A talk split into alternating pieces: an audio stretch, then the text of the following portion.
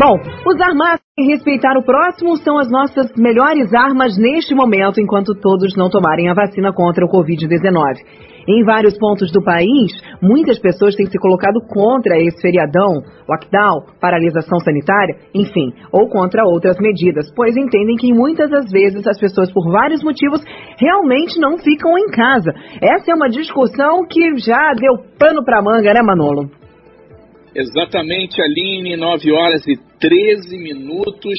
A gente está aqui falando com é, o Marcelo Cabereireiro, a partir de agora, deputado estadual, vai entrar em contato com a gente. Só antes do Marcelo, Renato, informação que chega de uma grande árvore caída na RJ 155, próxima à Serra d'Água, ocupando toda uma faixa sem sinalização, com fio elétrico caído. Tá uma complicação danada. Quem passou a informação foi o Sargento Michel, que é do 33º Batalhão, passou por lá, está informando a gente aqui, pedindo a Defesa Civil para dar uma olhada. Já repassamos, inclusive, aqui a informação dele lá para a Defesa Civil. E a gente vai falar com o Marcelo Cabereireiro, agora deputado estadual. Muito bom dia, deputado. Seja bem-vindo ao Talk Show nesta manhã. Bom dia a todos aí do Top Show. É uma satisfação poder estar falando nessa manhã com todos os seus ouvintes aí. É isso aí, né? Feriadão prolongado. Vamos ver o que, que vai acontecer daqui a 15 dias, né, mano? É, isso aí. inclusive, inclusive é, pois é. O, o, Renato, inclusive, antes de você falar, o, o, o, o pessoal colocar aqui uma, uma, uma azeitona aqui nesse, nesse assunto, o, teve o aniversário do governador ontem e no domingo parece que ele fez o aniversário lá, deputado. E aí falou que não é para ninguém fazer nada, para ficar em casa. E ele fez o aniversário lá, né, deputado? Falando do feriadão aí, só para aproveitar esse gancho aí. Marcelo Cabereireiro. É, infelizmente, né, foi uma atitude assim, sem pensar, né, do, do governador em exercício Cláudio Castro deve estar muito arrependido. Nós, é, homens públicos, né, que devemos dar o exemplo, a gente tem que tomar cuidado de todas as nossas ações, né? Seja elas simples, seja aquelas ações de maior importância, a gente tem que tomar cuidado, porque a gente tem que dar o exemplo para a população. Ainda mais nesse momento difícil que o Rio de Janeiro passa, né? O estado do Rio de Janeiro passa com falta de leitos, pessoal é, perdendo postos de trabalho, empresa fechando. É um momento muito difícil né, que estamos passando. É, inclusive, deputado, são 9 horas e 15 minutos, estamos ao vivo na nossa sala virtual com o deputado Marcelo Cabeleireiro. Inclusive, lá ontem, no Vale do Paraíba, o senhor teve uma reunião, assim como os secretários e até mesmo o governador, com vários prefeitos. E a, fala única foi exatamente a possibilidade de aumento de leitos de UTI nos hospitais, em especial Volta Redonda, que é a cidade sede, feito Angra dos Reis. Os investimentos maiores são aqui, porque atende a Angra, Paraty. Inclusive, o prefeito Luciano Vidal já está na rodovia Rio Santos, vindo para uma reunião na Defesa Civil sobre a Baía da Ilha Grande. Reunião lá, como é que foi, o deputado? Vai vir os leitos UTI mesmo? A reunião foi decidido o seguinte: participaram 12 municípios né, da região Médio Paraíba, tivemos lá diversos prefeitos, é, diversos secretários de saúde, o secretário de turismo, Tutuca, né, e a presença do governador atualmente. E lá ele se colocou à disposição de comprar todos os leitos dos hospitais privados né, da, de toda a rede, porém é, rede privada, porém há uma necessidade da gente aumentar pelo menos cerca de 60 leitos de UTI no hospital regional.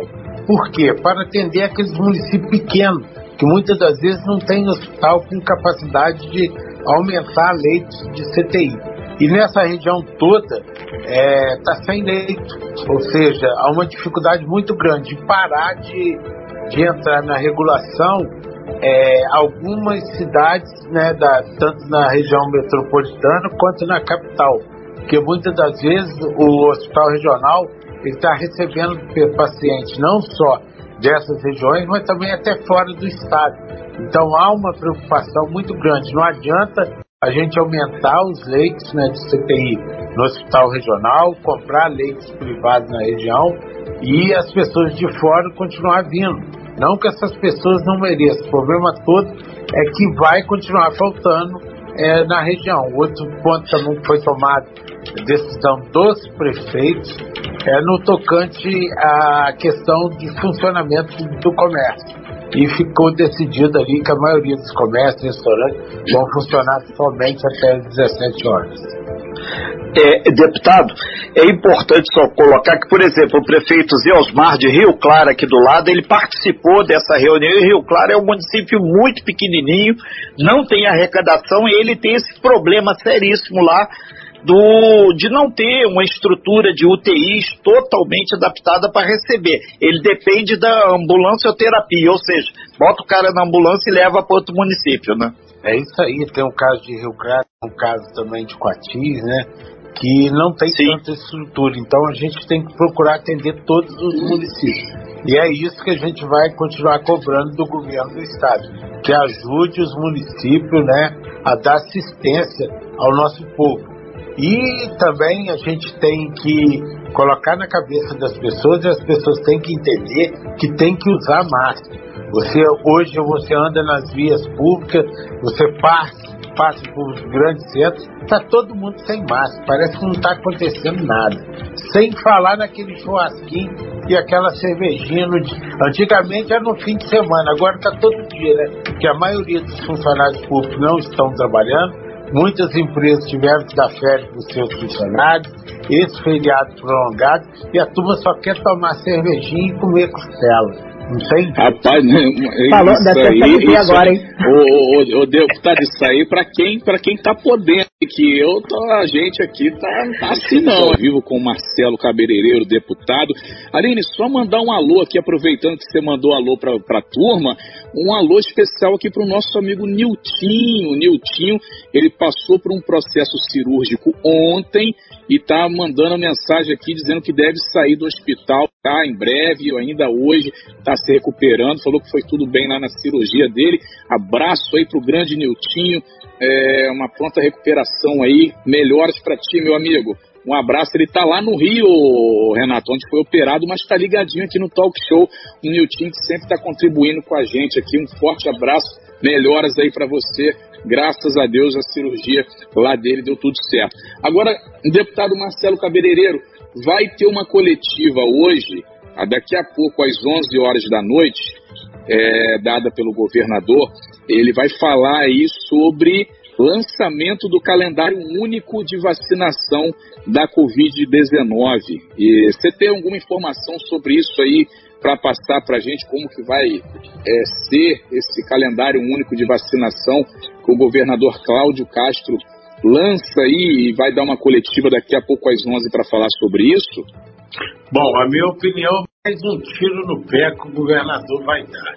Você veja bem, cada município tem suas peculiaridades, até mesmo questão da, da, da idade. Cada município ele tem uma determinada faixa etária de idade. Não adianta você, o Estado, editar as datas, né, vamos dizer assim, os anos de vida da pessoa para vacinação, porque você vai encontrar grande discrepância em diversos municípios. Tem município que tem uma população mais idosa, tem, população, tem município que tem uma população mais jovem, enfim, você vai acabar criando né, um, um conflito né, de, de, de posicionamento. Tem município que a vacina já está chegando a 68 anos, tem município que ainda está a 71. Ah, diferença de dias. Você imagina você colocar, ó, dia tal vai ser de 70 anos. Aí vai ter município que vai ficar sem vacinar por fato de, de já no seu município já ter acabado aquela faixa etária, esperando outros municípios atingir aquela faixa etária. Eu acho que isso aí tem que largar é na mão dos prefeitos, dos prefeitos se organizarem e fazer a coisa mais rápida possível e mais ágil e com mais eficiência. O Estado não toma conta nem daquilo que, que é dele. Tá aí, o é... deputado Marcelo Cabeleireiro, Renata Guiar. É, inclusive, o, o, deputado Marcelo, a gente tem acompanhado aqui na nossa região, Costa Verde, Angra, Paraty, Mangaratiba, Rio Claro, aqui de uma certa forma até mesmo Itaguaí, que faz divisa ali com Mangaratiba, a gente está vendo o empenho na maior parte dos prefeitos para vacinar, para fazer essa questão funcionar. E tem o problema da fila. Se fizer conforme o governador está falando, certamente vai ter mais fila. A gente pega o exemplo que a gente está acompanhando na mídia. Caxias, está uma confusão, uma fila quilométrica e a coisa não flui direito. Resultado, a população que já está estressada por N motivos aumenta mais ainda.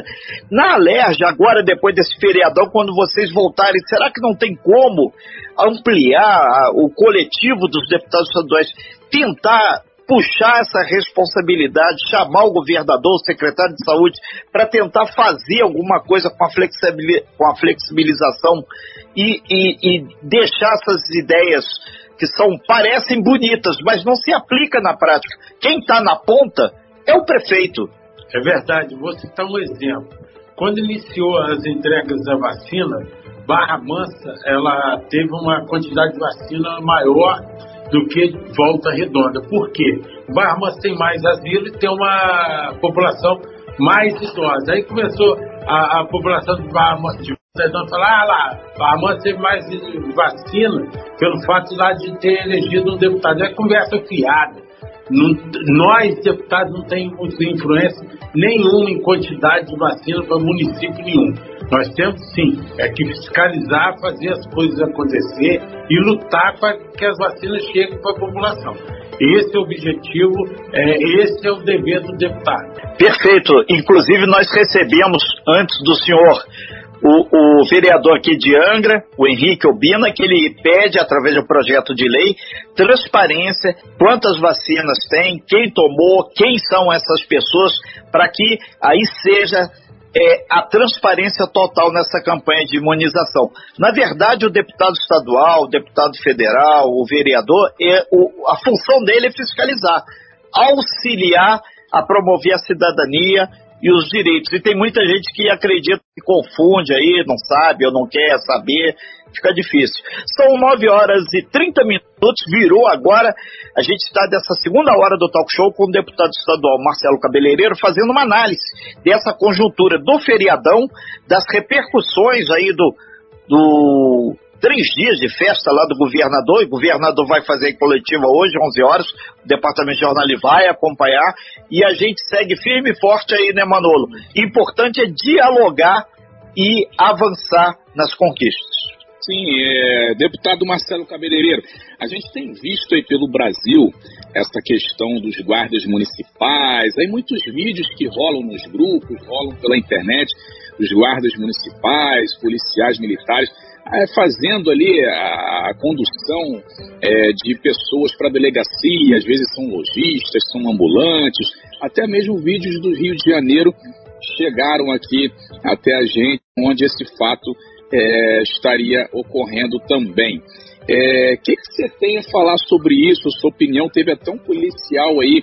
baiano, né, que acabou sendo morto lá por colegas de fardas, que segundo é, é, a corporação teria surtado, ele não queria é, seguir a ordem lá do governador baiano para prender as pessoas que estariam trabalhando. Como é que, que, que é a sua opinião sobre isso, sobre essa questão é, aqui na, no Rio de Janeiro? Sua, sua, opinião sobre isso, o deputado Marcelo Cabeleireiro? Quero aproveitar e mandar um abraço aí por Vina, vereador de Angra, e dizer o seguinte: essa é a minha opinião pessoal. O que você percebe hoje, né, principalmente no estado do Rio de Janeiro, você vê a polícia, a guarda municipal é, pegando no pé do ambulante, do cara que está sobrevivendo, vendendo marmitex, vendendo uma, uma canga, enfim, vendendo qualquer objeto em via pública. Mas você não vê ninguém fazer nada nas grandes boates, aonde está a maior concentração, vamos dizer assim, de desrespeito. Porque o cara que está na, na, na, avenida, na via pública, ele está vendendo qualquer objeto, está ali lutando, é questão de sobrevivência. Agora, aquele sem vergonha, que está dono de boate, dono de grandes eventos, aproveitando do momento, aquele cantor que está ali promovendo aquele show. Então, isso sim, esse você tem que pegar o, o, o imóvel dele, lacrar, largar ele seis meses fechado para ele aprender a respeitar as pessoas. Mas o coitadinho que movimenta pequena coisa só para sua subsistência, então, esse eu acho covardia que a gente tem visto aí. Eu vi também semana passada no Rio de Janeiro os camelô, os ambulantes enfrentando a guarda policial, o, guarda é, militar e a, a, guarda municipal, porque ele não, tinha, ele não tem o que fazer, ele não tem dinheiro, ele não tem o que comer, ele vai ficar dez dias em casa fazendo o quê com seus filhos? Alguém vai levar a comida na sua casa? Então, esses eu sou a favor de você ter uma, uma atitude mais branda, mais calma com essas pessoas. Agora, esse que promove, a, vamos, desculpa a expressão, a sacanagem, esse tem que ir para cadeia mesmo, fechar o estabelecimento dele, lacrar, deixar ele comer capim. Renata Guiar. O, o deputado Marcelo Cabeleireiro, aproveitando, a gente sabe que aqui na nossa região só conhece bem Angra, Paraty, Mangaratiba, até certamente o prefeito Paraty está nos ouvindo no carro, está se deslocando para cá agora, com relação ao turismo. A gente já falou com outros deputados também a possibilidade de fazer, falamos com o secretário de Turismo do Estado essa semana, buscar na AG Rio, fazer uma ação na LERJ, alguma coisa assim, porque realmente esse pessoal ficou num sufoco muito grande. Foi praticamente o primeiro a não poder trabalhar e a nossa região Angra, Paraty, Mangaratiba sofre muito com essa questão do turismo. A em termos concretos, tem como também a, a auxiliar, buscar via a GRI, via Secretaria de Turismo, pressionar de alguma forma para que, que a coisa dê uma clareada, que aí a gente fala desde o dono da agência ao pequenininho, ao papagaio que muitas vezes está lá tentando levantar o seu dia a dia dele lá através do turismo, vendendo um passeio. É, bom, a Alerj aprovou né, recentemente um projeto que dá crédito para o microempreendedor, né, pequenas empresas, crédito de 50 mil é pouco, na verdade, mas já é alguma coisa, a lei está valendo. Também aprovamos uma ajuda de custo de 200 a 300 reais para o cidadão autônomo, né? Então tem alguns requisitos, a lei está valendo, o Estado tem aonde tirar o dinheiro, porque tem diversos fundos no Estado que o recurso está parado lá e dá para amenizar um pouco. Não vou dizer que resolva, mas que dá para amenizar um pouquinho, dá. Esse crédito de 50 mil já é uma ajuda para aquele pequenininho ali que está precisando de socorro, para manter o seu negócio. E realmente o que você falou, uma das, das áreas que foram mais atingidas foi o turismo, né? Nós temos aí a Costa Verde, nós temos a capital, nós temos região dos lagos e até mesmo as cidades é, turística, né? vamos dizer assim, o turismo rural, que nós temos em várias cidades também do Médio Paraíba, todos estão sendo prejudicados.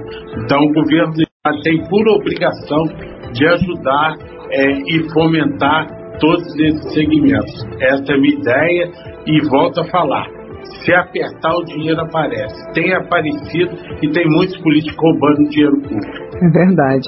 É, Marcelo, bom dia para você, deputado. Tem perguntas dos nossos ouvintes aqui. O doutor Rodrigo Fontes pediu para perguntar. Ele fez aqui uma pergunta que eu acho que é a, ma a maioria do anseio da população sobre a questão aí do governador. Qual seria a punição que o cidadão comum receberia se fizesse o mesmo? Aplica-se a lei? Ele, antes de tudo, é um cidadão que está aí no cargo de governador. Será que terá alguma punição para ele, deputado? Eu espero que sim. A lei foi criada para todos, né? Você não pode fazer distinção do cidadão. A lei tem que ser cumprida e tem que ser para todos. Se lá prevê uma multa, ele terá que pagar a multa. Se ele infringiu né, as leis federais, estaduais no, no tocante a parte administrativa também terá que ser punida ou se defender delas. Entendi. A gente realmente isso acaba. A gente falava aqui, deputado, desde o começo aí da, dessa, dessa paralisação sanitária, o que deixa a população, na verdade, revoltada é justamente é, o, a regra se aplicar a uns e não se aplicar a outros. E como não há fiscalização para coibir a todo mundo, muitos fazem o que é pior. Eles expõem é, é, o que fazem, né? Fazem isso, fazem aquilo, colocam nas redes sociais como se não houvesse punição. E na verdade não há mesmo. Então isso acaba deixando a população hein, revoltada com aquele, aquele ditado que a gente falou, né, Renato? Pau que dá em Chico não dá em Francisco. Isso realmente fica complicado. E tá aí a prova, a prova viva vindo aí do alto escalão de que faça o que eu digo, não faça o que eu faço, né, Renato? Sim, Aline, e a gente, por isso aí, a gente convidou até o deputado Marcelo, assim como a gente convida outros deputados, outras pessoas, para fazer esse, no campo das ideias, uma qualificação no debate. Deputado Marcelo, muito obrigado aí pela sua participação. É, acreditamos que a gente possa mais uma vez levar essa reflexão para as pessoas, que o talk show gosta de fazer as pessoas aí mais conscientes, pensar. E isso é fundamental. E o senhor contribuiu aí muito com relação a esses últimos fatos aí que tem é, envolvimento direto da Alerj, até porque vocês votaram lá, só foi contra, né? Mas teve essa fase emergencial no Rio de 10 dias. Vai até o domingo de Páscoa, não vamos esquecer disso. Obrigado, deputado. Eu que agradeço e quero passar uma informação de primeira mão para todos os seus ouvintes. É que Sim. estou elaborando um projeto de lei para a gente dar transparência no tocante quando uma pessoa está em determinado hospital, UPA, enfim, precisa de um leito CTI e a gente está percebendo aí que vários prefeitos não põem a pessoa para regular no sistema do estado de espera de CTI. E tem pessoas morrendo. Então nós estamos aí trabalhando num projeto de lei para que a gente obrigue todos os hospitais, ou quando a pessoa for pedir o CTI dele, ele saber a posição que está, se foi dada entrada de pedido de CTI, porque tem pessoas aí que estão matando as pessoas numa maca de UPA, numa maca de hospital. As pessoas não pedem para regular, as pessoas morrem nem sabem. Só, as pessoas só falam assim, não estou conseguindo CTI. Mas muitas das vezes as pessoas não estão solicitando o CTI, ou seja, para passar aquela maquiagem menor de número de, de, de, pedidos de CTI. Absurdo isso, gente. É uma coisa que okay, então. escutar a gente é. nem acredita, né? Mas no Rio de Janeiro, infelizmente, está dando show de absurdos sobre essa questão, principalmente aí do, do lidar, né, da, da questão da, do Covid. A gente teve aí no começo da pandemia, por exemplo, no ano passado, os hospitais de campanha montados e desmontados na mesma velocidade, não foram reaproveitados, um dinheiro sendo jogado fora, literalmente, que hoje poderiam estar salvando vidas, e infelizmente a gente teve aí esses hospitais sendo desmontados na mesma velocidade que foram montados, né, Renato? É, exatamente, Aline. E resultado disso é a economia do nosso estado do Rio indo de mal a pior. Deputado, muito obrigado aí pela sua participação. Uma excelente terça-feira para o senhor. Depois desse feriadão, quando o senhor voltar lá na, na Alerj, lá, é, voltar ou fazer de casa, né, que tem o home office agora, aí a gente destrincha essa questão. E eu, eu fico particularmente muito satisfeito, porque é o vereador buscando a transparência aqui, o deputado buscando a transparência lá no governo do estado e a gente vai para a nossa pequena, modesta e porém pertinente bancada, ver como é que está lá em Brasília essa coisa também. A gente vai passo a passo, que afinal de contas o jornalismo investigativo é gerar oportunidade. E você que está aí do outro lado, 3365-1588. Esse é o telefone para você mandar o seu WhatsApp e colaborar aí. Obrigado, deputado. Bom dia. Obrigado, amigo. Obrigado a todos aí.